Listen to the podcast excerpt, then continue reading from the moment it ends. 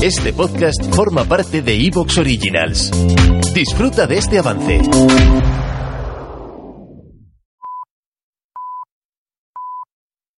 Soy Fernando Díaz Villanueva. Hoy es 3 de enero de 2023 y esto es La Contracrónica.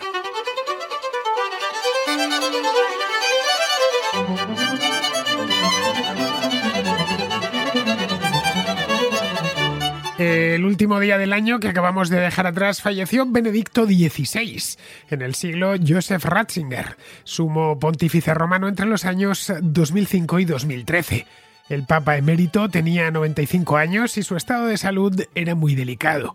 Llevaba desde su abdicación, la primera de un Papa en casi 600 años, fuera de los focos, pero su presencia se dejaba sentir en el Vaticano, donde convivía con el actual Papa, el argentino Francisco I.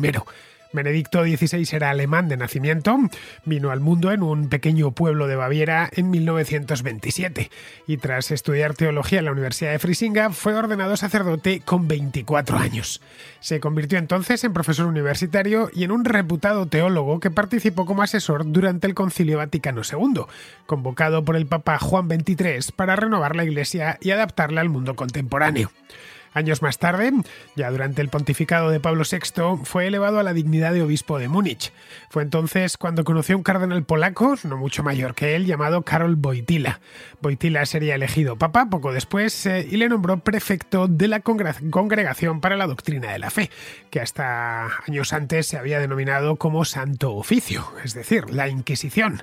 Ahí se mantuvo durante más de 20 años hasta que en 2005 falleció Wojtyla y del cónclave cardenalicio salió su nombre.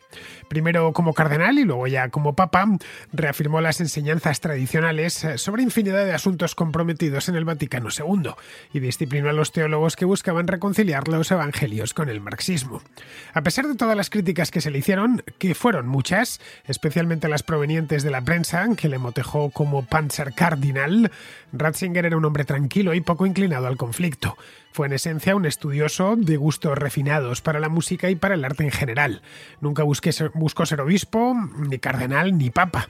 Como prefecto de la Congregación de la Doctrina de la Fe, trató en repetidas ocasiones de renunciar y regresar a Alemania como profesor de teología, que era lo que de verdad le interesaba.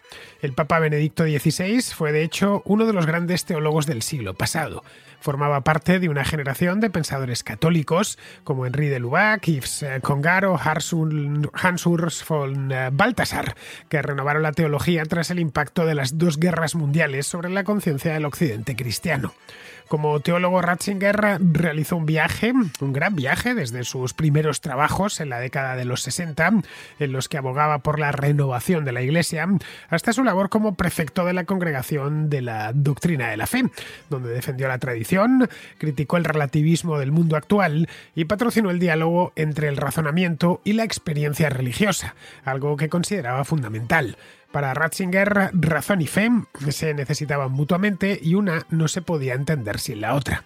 Su figura, alejada desde hace ya casi 10 años de la atención pública, ha ganado mucho relieve entre los especialistas y el tiempo ha terminado por darle un juicio más, mucho más ecuánime que el que se le dispensó cuando decidió abdicar, ocasionando un enorme desconcierto entre la grey católica de todo el mundo.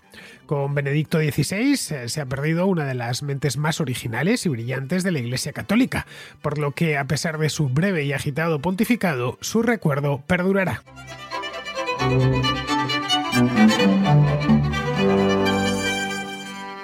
Tras casi 10 años desde su abdicación en febrero del año 2013, 10 años casi casi justos, no eran muchos los que se acordaban de Benedicto XVI. Había quedado ahí, aparcado en la memoria de mucha gente, otros los más jóvenes ni siquiera le recordaban apenas. Desde entonces permanecía este hombre casi en el anonimato, no completamente, completamente en el anonimato porque eso sería imposible en el caso de un papa emérito, pero vamos, vivía de manera muy privada residiendo en el interior de la ciudad del Vaticano. Era una situación situación un tanto anómala que no se presentaba desde principios del siglo XV, cuando Gregorio XII abdicó en el año 1415 exactamente, en pleno cisma occidente, si os digo la fecha, pues eh, ya os podéis imaginar el resto. Fue una fecha en la que mm, hubo un lío en la Iglesia Católica de padre muy señor mío, entre finales del siglo XIV y principios del siglo XV. Bueno, mejor dicho, en 1415, cuando se trataba de resolver in extremis el cisma en el concilio de Constanza, que se metió el emperador del Sacro Imperio, Segismundo, a ver si resolvía aquel caos. Poco antes de él, de hecho, había abdicado Juan XXIII, Juan XXIII el anterior, no el del siglo XX, que pasó a ser considerado un antipapa. También eh, Benedicto XIII, que era aragonés, este se negó a abdicar, de ahí viene el dicho en español de mantenerse en sus trece, y fue condenado como hereje en el concilio.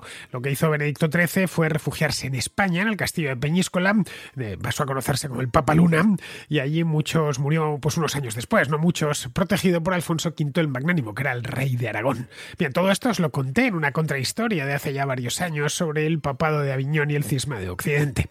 La abdicación de Benedicto XVI en 2013 nada tuvo que ver con la de Gregorio XII, que os acabo de relatar muy por encima. Se fue, al parecer, Benedicto XVI, quiero decir, porque se consideraba ya muy mayor, 84 años tenía entonces, muy mayor para seguir siendo papa, se entiende, aunque fue algo tan repentino e inesperado que la cosa dio lugar a infinidad de interpretaciones, algunas muy descabelladas. Recuerdo durante los primeros meses del año 2013 que se escribían un montón de cosas, escribieron, bueno, eh, daba, algunas daba gloria leerlas porque no sabía uno del escritor de dónde se había sacado información tan precisa. Pero bueno, que durante unos meses estuvo de moda hacer hipótesis, pues supongo que lo mismo sucedería en 1978 cuando murió de un paro cardíaco Juan Pablo I. Sabéis que estas cosas que suceden dentro de los muros del Vaticano siempre generan mucho morbo. Bien, pues desde entonces viví allí, dentro de los mismos muros del Vaticano, en un pequeño monasterio, el Mater Ecclesiae. Es un monasterio relativamente reciente, lo mandó a hacer, lo mandó construir eh, Juan Pablo II, creo que a principios de los años 90, sobre un edificio que estaba antes. Las imágenes que han salido de su velatorio, se podía ver que el edificio era bastante nuevo. Vamos, de la cosa aproximadamente unos 30 años. En este monasterio está un lugar paradisíaco en mitad de los jardines vaticanos detrás de la basílica. Eh, se creó de esta manera además una situación, como os decía antes, un tanto anormal, ¿no? ya por el hecho mismo de la abdicación, que sí había un, un eh, había un precedente en el siglo, vale, en los principios del siglo XV, pero había un referente, pero no en el que hubiese dos papas, porque Gregorio XII abdicó y se fue. Se fue a su casa, vamos, no estuvo conviviendo con, eh, con el siguiente papa que fue Martín V. No tuvo en ningún momento convivencia y mucho menos pues a, 300 o 400 metros de distancia. Bien, pues esta normalidad se ha mantenido durante casi 10 años. Dos papas residiendo, creo que son 300 o 400 metros lo que hay entre el monasterio Mater Ecclesia y el Palacio Apostólico dentro del mismo complejo. Benedicto lo que hizo fue quedarse como papa emérito, algo que no había existido nunca antes, es decir, que seguía siendo papa, pero no ejercía como tal de cara al público. Aunque si aparecía en algún acto, generalmente muy privado, pues se le veía efectivamente vestido de papa. Cuando abdicó en el año 2013, Benedicto XVI no llevaba mucho tiempo pontificado, llevaba solo, no llevaba ni ocho años, iba a cumplirlos en el mes de abril del año 2013. Es decir, es muy poco en comparación con los casi 27, por ejemplo, que estuvo su predecesor, que estuvo Juan Pablo II, o los 15 de Pablo VI, o los 20 de Pío XII. Eh, Juan Pablo I solo fue papa durante 33 días porque le sobrevino un infarto cuando llevaba un mes en, como papa, pero que es la excepción, no la norma. Los papas del último siglo han sido papas por regla general mucho más longevos que los de tiempos pasados. Así que mm, aquí llamaba la atención que tras solo ocho años de, pontificado decidiese, decidiese largarse, porque fue algo, una decisión al parecer muy, muy meditada, llevaba ya un año trabajándola personalmente y, lo anunció, lo anunció en latín, además, eh, una mañana de febrero del año 2013. Llevaba, como digo, no, llevaba, no llegaba a los ocho años y había sido elegido papa eh, unos años antes, siete años antes, siete años y medio antes, en abril de 2005.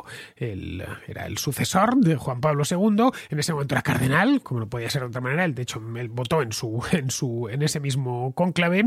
Y su nombre en, en ese momento todavía no era Benedicto XVI, ese nombre lo escogió cuando le nombraron papa, cuando le eligieron papa, su nombre era Joseph Ratzinger. Era un tipo muy conocido ya en aquella época porque ejercía de prefecto de la congregación mm, de la doctrina de la fe, que es una congregación, bueno, desde hace unos años eh, fue Francisco el que le cambió el nombre es un dicasterium, que hasta tiempos de Pablo VI fue conocida como Santo Oficio, como os decía en la introducción, la Inquisición. Pero no era conocido tanto por estar ahí, de hecho hoy casi nadie sabe quién está a cargo de ese dicasterio, sino por su obra teológica y lo firme de sus postulados y lo cerca que estaba del Papa.